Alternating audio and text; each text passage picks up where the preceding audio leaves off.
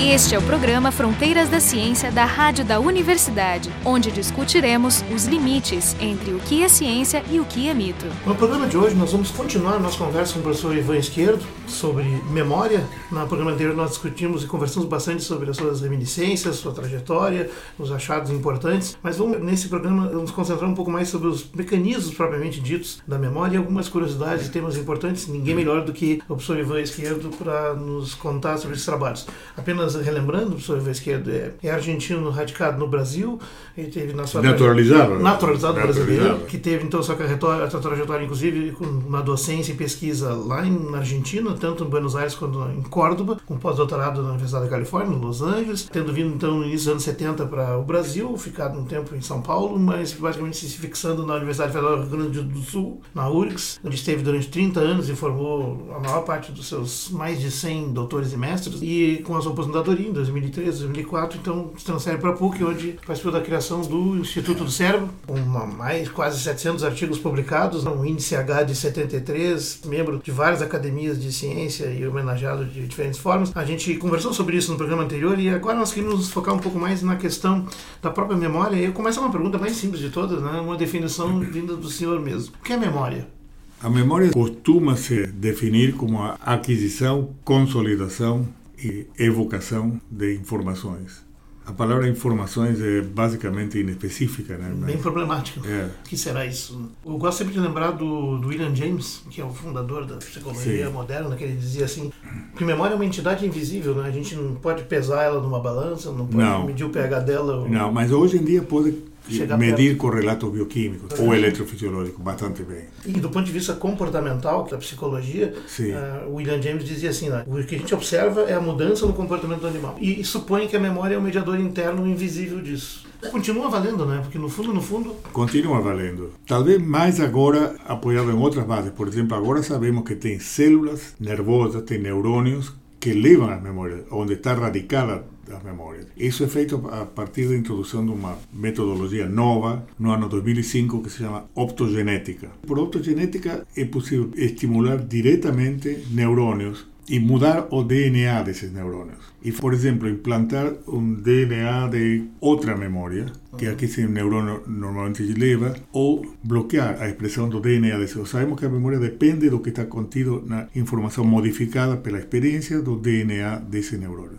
Então isso aí mudou tudo. Os neurônios podem ser estimulados por luz em forma direta, ou seja, não eletricamente. Coloca um feixe de luz. Com laser, faz um fibra ótica. Primeiro se implanta DNA que registra cores. Quando o neurônio está estimulado, o DNA esse responde a cores com mudança de sua atividade. Depois passa-se a estimular o neurônio fisiologicamente através das vias naturais, com estímulos visuais, auditivos, etc., e ou eletrofisiologicamente com eletrodos. Y los neuronas que cargan memoria para algo que tiene acontecido antes, memoria que se piensa que está y debe estar más o menos vinculado en proteínas de algún tipo que no sabemos muy bien cuáles son.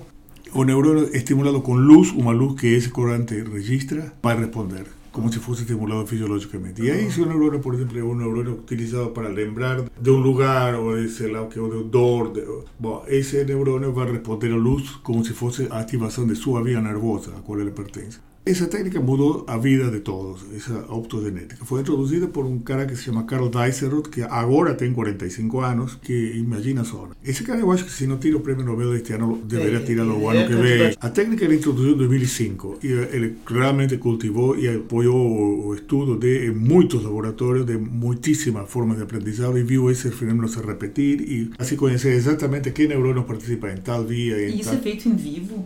Em vivo, é fantástico. Para implantar o DNA novo, utiliza-se habitualmente ou aplicação direta do DNA na vizinhança dos neurônios que tem que guardar o que esse DNA traz, ou vírus que vão a esses neurônios e levam o DNA novo a esses neurônios. Tu usa o vírus como um Uber, e como eles são seletivos para esse tipo de é, neurônio, esse neurônio é uma coisa tá. louca. Então ele vai e deposita o DNA onde deve ser. E o, o DNA, dependendo do pedaço que se implante, ele é capaz de reconhecer o DNA residente na célula e vai se localizar junto com ele, vai no mesmo lugar. É, o que a optogenética trouxe para nós é essa ferramenta para poder finalmente enxergar, literalmente enxergar, Sim. os neurônios, o caminho por onde está passando as memórias. Ou seja, onde está a memória? No cérebro, né? Sim, está sem dúvida no cérebro e está em alguma propriedade bioquímica de neurônios que a leva. Isso, agora isso não e tem as, mais dúvida. E as propriedades que conectam eles nos diferentes caminhos. Claro, e resgatou o que Pavlov dizia. Seria bom se pudesse olhar dentro da cabeça e ver os pensamentos, as memórias uh, lá. E agora estamos quase, quase. fazendo isso. Né? As técnicas de imagiamento também é. são interessantes nesse sentido. Sim. Eu gosto de pensar assim, memória tem quatro dimensões que tem que trabalhar simultaneamente, por isso que as neurociências são multidisciplinares. Tu tem assim a própria memória, que é um, uma expressão de comportamento, que é psicologia. Tu tem a, a base anatômica dele no encéfalo, né? Os, as áreas do hipocampo, amígdala, córtex. Tu tem a neuroquímica dentro desses neurônios, né? A bioquímica toda. E tem a atividade elétrica que conecta e Sim. faz isso ser rápido. E todas elas exigem ferramentas diferentes de abordagem, mas convergem. O seu trabalho, por exemplo, mostrou a parte neuroquímica do que acontece quando a memória se forma e quando é evocado, né? Por exemplo, uma das características de memórias que elas necessariamente quando se formam exigem síntese de proteínas. Sim. Isso é bem antigo até. A memória de longa duração. Para durar, ela tem que é. síntese de proteínas, que é natural se tu imagina que um caminho tem que ser estabelecido e, portanto, tem que se construir as pontes, né? Sim. Literalmente. A descoberta da, da síntese proteica na memória, quem foi fez Isso foram vários, vários grupos. Se utilizou inicialmente lá nos anos 60, era ainda 70, inibidores da síntese proteica que ainda se usa, então se injeta o inibidor da síntese proteica numa área que a gente pensa por outro motivo que deve ser a que leva essa memória. Então daí injeta isso aí, inibindo a síntese proteica nessa região com uma droga, há várias, se pode inibir a memória. Aí isso demonstra que a memória depende da síntese proteica. Eu queria entender uma coisa, por exemplo, assim, eu, ao longo da minha vida eu vou adquirindo memórias, né? Sim. Então o cérebro é plástico, ele vai se adaptando àquilo, tu vai, tu vai absorvendo. O que eu não consigo entender é o seguinte, eu sempre ouvi dizer que neurônio não se, não se, tu não consegue um, reproduzir. Reproduzir o neurônio, né? Mas agora se sabe que sim. Mas é minoria, não, não é? É pequeno. É... Mas a formação da memória é a construção de novos neurônios? Não, não. não. isso acredita-se que não. Seria o que então? Não, Seria, é, como é que tu vai modificando, vai modificando as conexões sinápticas no cérebro? As proteínas que guardam essa memória sejam modificadas nesse neurônio porque se produz mais, se produz menos. Ah, então não é, um, não é um neurônio que muda, é só a quantidade de proteína que vai se agrupar. É um neurônio que muda, muda porque suas proteínas ah, mudam. Entendi. E então ele vai se expressar de maneira diferente. É qualquer coisa que tu quer mudar numa célula, seja na forma como ela se Tem que conecta passar pela síntese proteica. É, faz síntese proteica, porque proteínas fazem tudo dentro Sim. das células, né? Então elas são importantes. As enzimas são proteínas, todas as enzimas. Mas, mas quando eu falo tentando a formação da memória, que eu vou fazendo, mudando meu cérebro ao longo da, das minhas experiências, existe um limite para isso? Eu posso dizer que eu, eu, eu, tenho um buffer, não sei que nem no computador, puxa, cheguei num limite máximo. Deve eu, ter.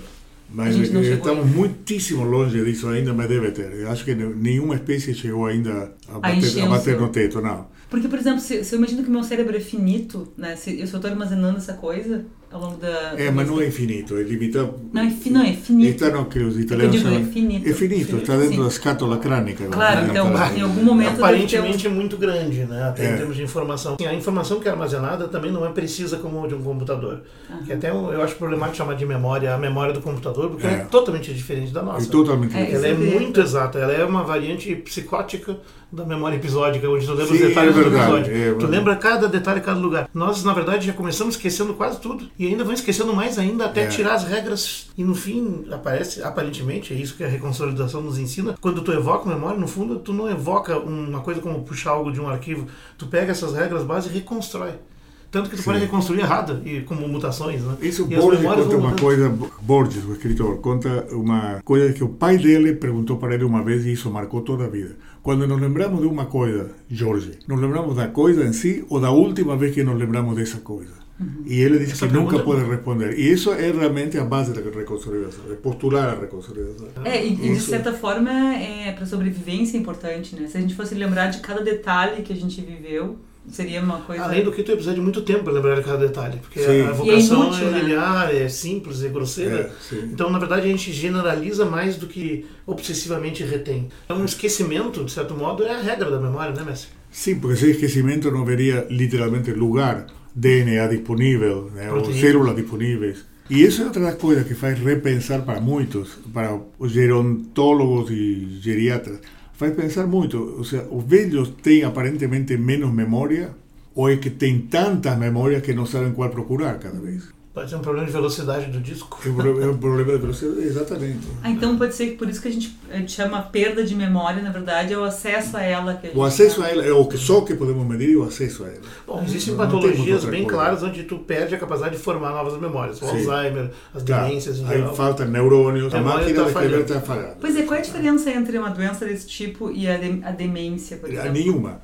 Ah. A, a doença de Alzheimer é uma das demências. Demência ah. vem do grego de, partícula privativa, mens, a mente. Uhum. Então, perde a mente se chama demência. Ah, então são tipos diferentes Sim, de Tipo diferente. A mais comum, a mais comum é a de Alzheimer. Antigamente se pensava que era uma das formas raras, agora não se sabe que provavelmente é a mais comum. Só que se associa muitas vezes com outras e dá quadros mistos que são indiferenciáveis de uma coisa da outra no final. Por exemplo, se associa muitas vezes com lesões vasculares do cérebro e se junta com Alzheimer dá lugar a um quadro demencial mais profundo. Os caras que bebem muito, que tem o cara que bebe muito, o álcool, né? O álcool ah. mata neurônios. Literalmente. Então, Literalmente morre claro. a partir de uma certa dose. E drogas, como drogas ilícitas como cocaína. Depende da droga e depende da dose também. Cocaína também é sumamente prejudicial. A cocaína é por outros mecanismos completamente diferentes. Cocaína estimula os neurônios noradrenérgicos e dopaminérgicos, aqueles que liberam como neurotransmissor noradrenalina e dopamina. Liquida eles. Les estimula tanto que geralmente os liquida, os ah. mata. Então isso, em doses pequenas, é bom estimular essas vias, a via da noradrenalina, a via da dopamina, para que a memória se produza, estimulante da formação de... Até um nível, usos, né? quando o nível ultrapassa um valor que não temos como medir, nem sabemos quando vai chegar, nunca para paciente. Ah, é uma overestimulação, então. É uma então. overestimulação. Então, isso é uma coisa que eu, que eu ouço também, seguidamente, dizer que, por exemplo, a ritalina, ela atuaria de maneira similar à cocaína. Então, que... Sim, atua de maneira, de certa forma similar. Neste laboratório, uma das especialidades de estudar ritalina tem sido nos últimos anos. E sim, agora tem dois efeitos. Em, em doses relativamente moderadas, como a cocaína, como a adrenalina, como a noradrenalina, estimula. E em doses que ultrapassam certo nível, mata o neurônio e e aí você não consegue nem mais acessar. É o mesmo perfil dos hormônios do estresse. Um pouquinho de estresse ajuda, por exemplo, estudar para uma prova. É o que chamamos de... É. Muito tu fica desorganizado. Ah, existe uma música, que é a música de ansiedade de tenerte em meus braços. Existe a ansiedade de tenerte em meus braços, que é boa, ótima, estava esperando uma coisa muito boa, ter a pessoa amada no braço, imagina só. E tem a ansiedade que se converte em estresse, pela qual a pessoa se suicida, ou padece de estresse pós-traumático. Claro, é. paralisa, na verdade. Paralisa. Então, tem nos dois extremos as demências e as perdas de memória, que é a perda. A e perda. tem as, o estresse pós-traumático, que é a memória forte demais. Que monopoliza. E aí? É. Esse é um problema sério, né? Na verdade, é uma demanda grande que tem para é. a neurociência de tratar isso. Como é que a gente tá? Como é que o senhor avalia o estado atual da arte? Por exemplo, o tratamento clínico para estresse pós-traumático? Dentro do que a gente conhece, o tratamento é um só, que é a inibição da evocação, chamada extinção a repetição daquilo que queremos que o indivíduo vai esquecer, mas sem o reforço que faz com que isso permaneça. A repetição, por exemplo, passar um cara ficou traumatizado quando estava caminhando por Manhattan e viu os aviões batendo nas torres. Ficou traumatizado para toda a vida, muita gente ficou. Agora, o psiquiatra que vai fazer nesse caso vai pôr o cara, por exemplo, a fotos ou a comentários disso, mas sem os aviões batendo nas torres. Até que o cara comece a fazer uma nova associação. Podemos falar dos incidentes de 9 de setembro de 2001, ou ver fotos disso aí, ou filmes disso aí até, mas sem, sem os incidentes acontecendo. E isso aí cria um novo estímulo que se associa em vez do anterior. Na verdade, então, tu apaga, tu apaga a memória, entre aspas, é, criando... Uma nova, uma nova que sobrepuja a anterior. Não está envolvendo o remédio, então, é terapia... Terapia, terapia, sim. Comportamental. Por isso ela passou na frente de todas as demais terapias. Né? Mas se eu pudesse fazer um, uma, uma análise cerebral, eu veria realmente uma, o cérebro modificando, quer dizer, plasticamente... Modifica a conexão porque faz que um neurônio que antes era muito forte e batia o tempo todo, fica mais fraco na rede a qual pertence e mas a extinção tem uns limites, né? Ela não, aparentemente ela não dura para sempre, né? Não. E isso é um problema, porque um Uma tratamento que dura um ano ou dois... Bem feita, com reforço periódico, pode durar bastante, né? O senhor estava dizendo que, o, que essa área da neurociência é uma, é uma área de pessoas muito longevas, né? E eu gostaria de saber se existe um estudo epidemiológico que mostre que algumas áreas de profissão, de profissão permitem que a pessoa tenha guarde a memória por mais tempo. Como é que tu pode fazer para estimular para melhorar a questão da, da usando, perda de memória? Usando. É, é, tipo, a função faz o órgão é o que define a coisa. Usando, usa, a memória é aquela coisa que demonstra que a função faz o órgão. E repete essa memória e vê, lê outra vez aquilo que já sabe, vai terminar não esquecendo mais, ou, ou lembrando muito bem, pelo menos. Tem que usar o cérebro. Então. Tem que usar o cérebro. É, e usar o cérebro de fazer memória. E a melhor, o melhor tratamento para isso é a simples leitura. Na leitura a gente utiliza muitíssimo cérebro, porque a leitura envolve todos o, o reu, a reutilização de todos os sentidos. As coisas que aprendemos, aprendemos se não é pela vista, é pela vista e o ouvido, pelo dois e o, e o gosto, pelo tato. É aprendida pelo sentido, basicamente. Então, todas as vias sensoriais, a gente relendo vai lembrar de tudo isso e vai fazer funcionar de novo. A gente, quando está lendo uma novela sobre um valoroso cavaleiro que salva uma dama que estava numa torre, a gente vê a dama, vê a torre e vê o cavaleiro. Eu estava lendo uma, uma, um artigo que o senhor escreveu na revista Pátio, que é uma revista de divulgação para educadores. Adoro essa revista. Onde o senhor dizia que, que hoje em dia existe essa, essa, essa ideia de que não deve se decorar as coisas, mas que na verdade o senhor acha que sim, que tem uma parte. É uma parte que só se aprende decorando a letra da música. Como você vai lembrar de uma canção se não decora? Uhum. Não existe. Ah, vou, vou, vou, acabei de raciocinar, vou raciocinar, vou raciocinar a música tem aprendizados que só decorando. Né? Sim, mas só, só decorando uma letra de uma música, pode raciocinar o que quiser que não vai aprender. Agora, se decora, vai aprender. A tabuadas. Claro, não tem Tabuada não tem como aprender. Dois por três são seis. E nessa mesma linha de, de divulgação para educadores, o senhor comenta que existe a formação do cérebro vai ele não, não é imediatamente, né? A pessoa vai crescendo e vai formando Sim. algumas áreas e algumas, por exemplo, ligadas à lógica. E eu fiquei me perguntando se, por exemplo, se eu ensino uma criança na idade de dois anos, digamos dois anos de idade, quando não está tudo pronto para aprender matemática ainda, e se eu começo a ensiná-la a tentar fazer dois mais dois, enfim. Sim. Ela não vai aprender, provavelmente. Provavelmente não. Isso vai ser prejudicial ou vai ser só inútil? Vai ser inútil. Mas o tempo eh, não é inútil. O tempo se utiliza cada milissegundo do tempo utilizamos para fazer coisas basicamente para aprender e para lembrar coisas. E, bom, se perdemos esse tempo, não vamos tê-lo de novo. Não vamos pegar a criança outra vez 20 anos mais tarde ou, ou, ou 3 anos mais tarde, numa fase que vai estar tão maduro para adquirir essa coisa. Então, você diz, vale mais a pena investir nas etapas certas? Nas etapas certas, é. Ou gostaria de aprender a investir. E será, que, será que o, existe hoje, no, no, Brasil eu acredito que não, que, a, que, a, que o nosso currículo não, não leva em conta os conhecimentos da neurociência. Mas existe não, algum país onde isso. Onde mais existe isso e mais se usa é Estados Unidos. Mas é, Inglaterra também. Os países de língua inglesa em geral são bons para, para ensino e para aprender coisas. Austrália, Canadá. Tem uma tradição nesse sentido muito grande. Tem muitos escritores que foram gente de, de estudo, que valoravam o estudo. Talvez seja isso. É, tem vários fatores, né? Tem, muita, tem muito conhecimento novo na área de neurociência, uma área que cresceu muito nos últimos, nas últimas décadas. Cresceu. E parece que a gente não, não, não agrega isso nas Não, nossas... não. O Brasil é muito conservador. O Brasil se, aprende uma coisa e não quer sair disso nem a pau. E fica aí, fica remoendo na mesma coisa, mas quando o mundo já avançou, né? Claro, tem, fica guardado nos seus mitos de conhecimento. É, né? né? Quando a Carolina falou da história da, da memória e do uso, que isso é uma coisa importante, né? Aparentemente a melhor forma de tu garantir uma boa memória é usar bastante. Usa muito. Inclusive com a idade, é, é, se tu não tiver nenhum fisiológico, tá garantido. Pessoas Tem enormes exemplos de pessoas extraordinariamente velhas que... Mais de 100 anos. O Neymar, por exemplo. Claro, por Lúcido exemplo. até o final. Pois é. Tem uma questão que as pessoas também esperam resolver as coisas de forma fácil. Nós temos uma cultura medi... hipermedicamentosa, né? Tipo assim, queremos a droga que nos deixe melhorar como um remédio. A Ritalina é um pouco abusada dessa forma, né? É por isso, sim, exatamente. Mas para a memória, isso é sempre bom de dizer. Tem alguma droga que tu possa tomar que melhora a tua memória? Não, tem...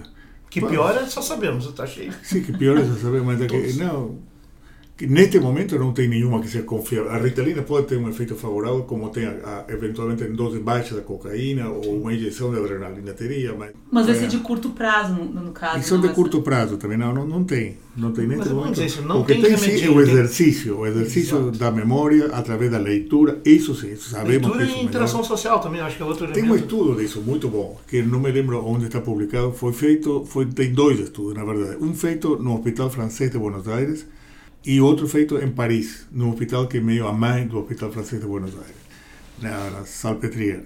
os estudos mostram isso, fizeram de uma série de coisas, de doenças, demências, memória, em populações grandes, dividem a cidade, por exemplo, de Paris ou a cidade de Buenos Aires, em muitos, como um queijo, em muitos lugares. Então, a equipe de fulano vai analisar este bairro, a outra este, a outra este. Assim pegam, fazendo um cortes assim, como se fosse uma torta cortada em pedacinhos. De fato, os estatísticos chamam de torta, chamam né? Uhum. Diferentes regiões com todo tipo de população. Então, tem populações ricas, pobres, gordas, magras, altas, baixas, mulheres, homens, em um número parecido nos distintos pedaços da torta. Foram, foram ver aí quem são os que têm melhor memória ou menos demência que isso. Geralmente as pessoas que têm profissões que eles exigem ler muito, que são, basicamente, são duas profissões. Os professores de diversas categorias e os músicos. Então esses têm que, né? Tem que exercita, exercita porque vivem disso, é, é o todo para eles. Isso então quer dizer que tem um estudo epidemiológico mesmo. Se tem um trabalho mais físico, até braçal e outros, tem pouco tempo para fazer isso. Leitura deve sistematizada. A gente vai aprender, quando aprende a ler, aprende uma série de coisas, truques e regras. E existe alguma língua que prioriza, digamos, os japoneses têm, a, são, têm memória mais longeva? Talvez fala assim, talvez o japonês e o chinês mandarim, pelo menos. Que Agora aí bate a coisa contra o nacionalismo dos japoneses e dos chineses, que eles quase têm um bias. Pois é, é mais não, não é por Bom, eles têm que lembrar mais letras, entre aspas. Tem que lembrar né? mais são, letras. São sim. milhares de Sim, são mais cronogramas, né? Eu tenho uma, uma curiosidade também com relação, eu tenho ouvido muito falar sobre as, as bactérias intestinais, as gut bacteria, né? Que eu tenho lido vários, vários artigos sobre isso, que elas têm influência em diversos aspectos do nosso corpo, inclusive pode mudar nosso humor, por exemplo. Tem algum estudo que relacione essas bactérias intestinais com a memória? Não. Nada ainda. Não, que eu conheço nada sério, não. não. O sistema imunitário, sim, eles O sistema imunitário, sim, é um sistema de memória. Mas... É, porque eu sei que até, inclusive, faz, eles podem controlar a obesidade, ou coisas Sim, assim, bem, é. coisas bem impressionantes. Porque tem um artigo, acho que saiu na Scientific America, que chamava as, as gut bacteria de o segundo cérebro. Então fiquei pensando... Bom, isso já, sim, isso é bem Scientific American, é bem Ah. exagerar um pouco Ah, nas tá. analogias, né? A gente está chegando no final do programa, mas ainda estamos eh, em cima das perguntas mais gerais, assim, que vocês podem pensar. As pessoas gostam de pensar um pouco, tu mesmo falaste, né, Cacá, da história da, da ficção científica, né? Sim. Se está se falando muito, por exemplo, se, o que o senhor acha que já vê como possível no cenário possível? Por exemplo, baixar um cérebro como tu baixa um arquivo da internet, ou transferir uma mente para uma máquina, inteligência De, de artificial. momento não vejo nenhuma possibilidade de fazer nada nem parecido com isso, né? Eu também não, Mas, mas é- é bom perguntar, porque, Não, porque tem não, gente mas- que acha que é para amanhã isso. Não, não, não é para amanhã, não é talvez para algum século próximo, mas não vai ser este, que já leva 17 anos e ainda nada disso foi sequer pensado, né? Não. Porque justamente é é interessante aquela a questão de que a gente sabe bastante da memória, já, já se sabe bastante, mas tem muitas lacunas ainda, né? Muitíssimo, de tudo, na verdade, não é só de memória, É, de tudo. enfim, e eu fico pensando com a- essa analogia que a gente faz com a inteligência artificial, né? O fato de chamar memória de computador né, de memória já é, É. problemático. Tô com uma curiosidade, no, no- no seu currículo lá consta dois filmes feitos por dois esquerdos, Milonga, em 2009, e Mesa dos Sonhos, em 2010. Sim, eu isso- não tive a oportunidade de ver, eu tenho que ir E são muito dois ver. filmes feitos por um cineasta amigo nosso, achou que era um personagem válido para o filme. Era amigo de, de um psicoanalista muito bom que tinha aqui, que faleceu há poucos anos, José Uteiral. Ele fez os dois filmes. E eles versam sobre memória, porque eu estava vendo a Mesa dos Sonhos, me lembra a Mesa A mesa dos Sonhos dos Homens do, do Sul. Sim, do filme claro, Tango, do, aquele do- do Pino Solana. Tem algo a ver? Sim, claro que sim. Eu tenho mais uma pergunta sobre mais um mito. Disse que a gente usa 10% da capacidade Isso, cerebral. isso é uma verdadeira mentira. Isso, alguém soltou isso a correr e percorreu o mundo, mas é, é mentira. A gente tem Não como tem- medir a capacidade não tem, mental. Não tem como medir. Tem Então- como medir mal o número de neurônios que tem. Mas tem mais células da glia que de neurônios e, no entanto, quem pensa no cérebro são neurônios. A glia está aí nos ajudando metabolicamente os neurônios. É por- Mas quantidade não é qualidade. Então, Quantidade não é qualidade, mas de 80 para 100. Mas tem uma proporção, não, de número de neurônios e, digamos, que a gente chama de inteligência, entre aspas, de um animal ou não? Algo tem, mas é muito grosseira, né? Por exemplo, o elefante tem um número grande de neurônios. É um animal inteligente, sem dúvida, mas não é mais inteligente que o cachorro, Uhum. Que tem bem menos, no caso. que tem muitíssimo menos. É.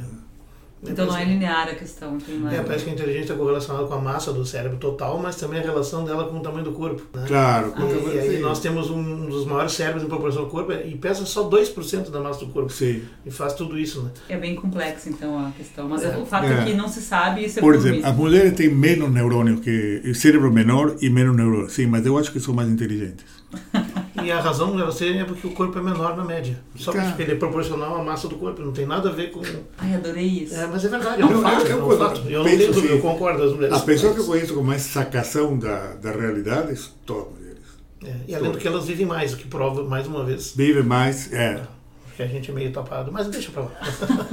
Deixa eu fazer uma pergunta meio polêmica que o senhor teria dito que a psicanálise foi ultrapassada pela neurociência. Para averiguar coisas novas sobre o cérebro, sim. Não é uma ciência a psicanálise, é uma coisa que nem os mais acendrados psicanalistas seriam, ousariam dizer que é uma ciência. Não é. É uma arma terapêutica, diriam muitos deles, e é uma forma de conhecer a mente, diriam outros deles. Agora, é uma forma de conhecer a mente através de analogias, ou sumamente subjetiva em geral, que se baseia em construções claramente ultrapassadas há mais de 100 anos. Por exemplo, o id, o inconsciente, os complexos diversos, isso aí não, não tem uma representação anatômico-fisiológica real.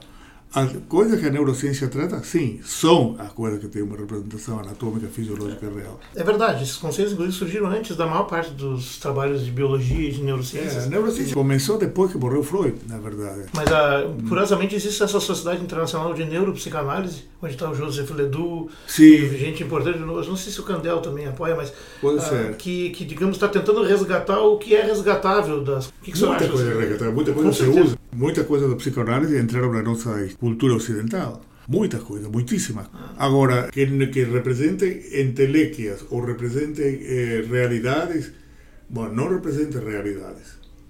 Um neurônio sim representa uma realidade. 80 milhões de neurônios, 80 milhões de realidades interligadas.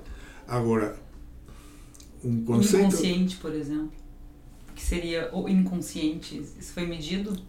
O inconsciente se pode, o inconsciente, que já implica num substantivo, num objeto de alguma maneira, não, não existe. Agora, existe a forma inconsciente de recordar coisas ou de guardar coisas que é, hoje em dia se chama mais memórias o, o resto da humanidade, que pessoa que não pratica psicanálise, ou que não acredita, ou que não gosta, eh, o pessoal que faz neurociência ou medicina em geral, ou psicologia em geral, dos quais, inclusive, da forma terapêutica da psicanálise já não é isso que era mais importante. Mais importante é a terapia cognitivo-comportamental, isso é muitíssima forma, número de pacientes atendidos, é outra coisa. O mundo virou, o mundo virou um pouco mais materialista, sem nenhuma dúvida, depende mais de, isso não há dúvida disso, depende mais do que se sabe sobre forma e função dos diversos tecidos e órgãos, depende mais disso. Tratamos, melhoramos a a expectativa de vida do mundo melhoramos, nada menos que isso. No início de um século atrás, nos primeiros anos do século XX, os seres humanos viviam 20 e poucos anos. Agora vivimos no Brasil, que não é do país melhor alimentado, 76 anos, média. Ou seja, a diferença é gigantesca. Né? Em poucas décadas. Em pouquíssimas décadas. Sim, meus avós não chegaram aos 70. Não, claro.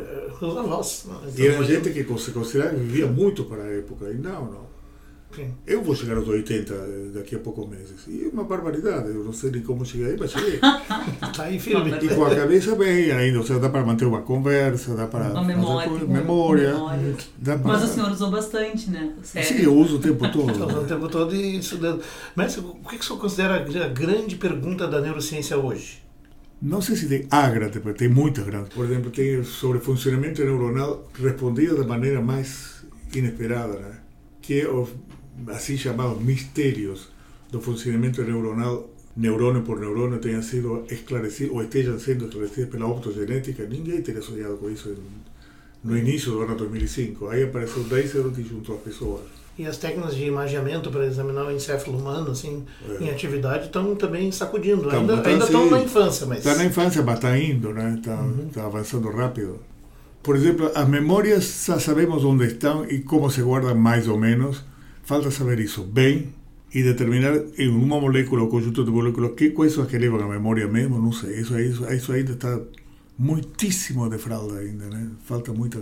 Isso leva a uma outra pergunta. O conhecimento disso não abre um risco de um uso distorcido? Por exemplo, para manipular mentes, como se pergunta. Todo né? conhecimento abre um risco Todo, né? distorcido. Todo conhecimento. Como é que a gente impede é isso de, de ser mal usado? A moral é uma coisa externa ao conhecimento. Mas enfim, antes de entrar nesses outros assuntos, eu queria agradecer então a. Eu quero agradecer a você porque me refrescaram muitas coisas na cabeça. Não, foi muito divertido. E, essa integração. conversar com você também. Não, essa troca, e sim, certeza os ouvintes vão gostar muito.